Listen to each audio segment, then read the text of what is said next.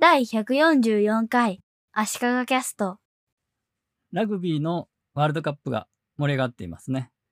Google でラグビーワールドカップと検索すると試合の日程や結果などが別枠で出てくるのでそこで情報を見ていました。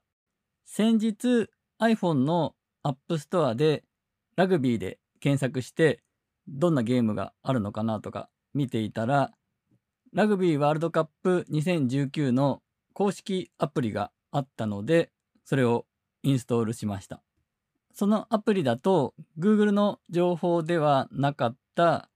試合会場やどこのテレビ局で放送するのかも表示されていて便利です。まあこれラグビーワールドカップ2019の公式サイトがあってそこと基本的には情報は同じですし公式サイトもちゃんとパソコンから見たらパソコンで綺麗に見れてスマホで見ればスマホで綺麗に見られるようになっています。ということで今回はサービスを提供する側からして今のこのモバイル時代にアプリで提供するのがいいのかスマホに最適化したスマホ用サイトがいいのかといった話をしたいと思います。アプリはインストールさえしてもらえれば次からはそのアプリを立ち上げるだけで自分たちのサービスにユーザーが来てくれますし通知を出すなど通常アプリじゃないとできないこともあります。ただこのアプリを入れてもらうということは結構ハードルが高いと思っています。私は結構アプリを入れる方なんですがそれでも信頼できる開発元のアプリじゃないと入れるのをちょっとためらいますよね。そして世の中の多くの人はあまりアプリを入れないように感じています。IT 勉強会をやっていて、じゃあアプリを入れましょうと言ってすんなり入れる人もいるんですが、アプリを入れたことがないような人も多くて、手伝ってあげて、いざ入れようとしたらパスワードがわからないとか、そういうことが結構あって、アプリを入れてもらうというのは大変なんだなということを実感しました。あと、アプリ開発は従来の Web の開発とは違う技術が必要で、開発コストもかかりますし、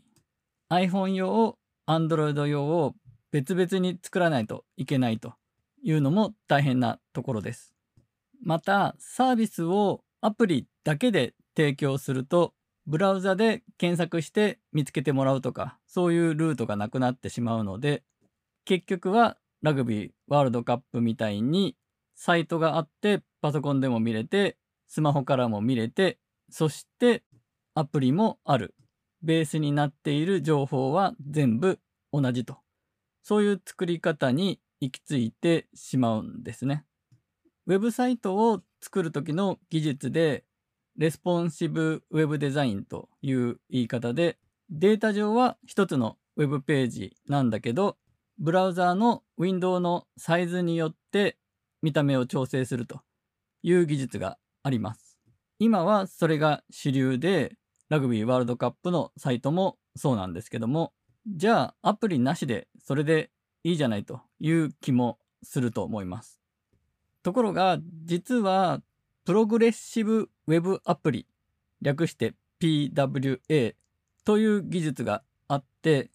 ウェブサイトにアプリっぽい機能を持たせることができるやり方があります。実は Twitter のモバイル版はプログレッシブウェブアプリになっていてホーム画面に追加してそこから起動するとアプリっぽく使うことができるんですね。iPhone の場合だと Safari で Twitter を開いて共有メニューからホーム画面に追加でホーム画面にアイコンができるのでそこから起動します。そうするとまずブラウザーのナビゲーションが出ないでフル画面で Web ページが開いてアプリっぽく表示されるんですね。ただ実はこれはプログレッシブウェブアプリが出てくる前から iOS にはあった機能です。プログレッシブウェブアプリだとネットにつながってなくても使えるプッシュ通知ができるというのがメリットになります。ただ今のところ iOS では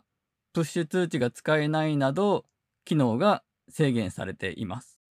ということでスマホが全盛の今サービスを提供するのにアプリがいいのかスマホに最適化したサイトがいいのかという話で実はプログレッシブウェブアプリというのが良さそうですよという話でした。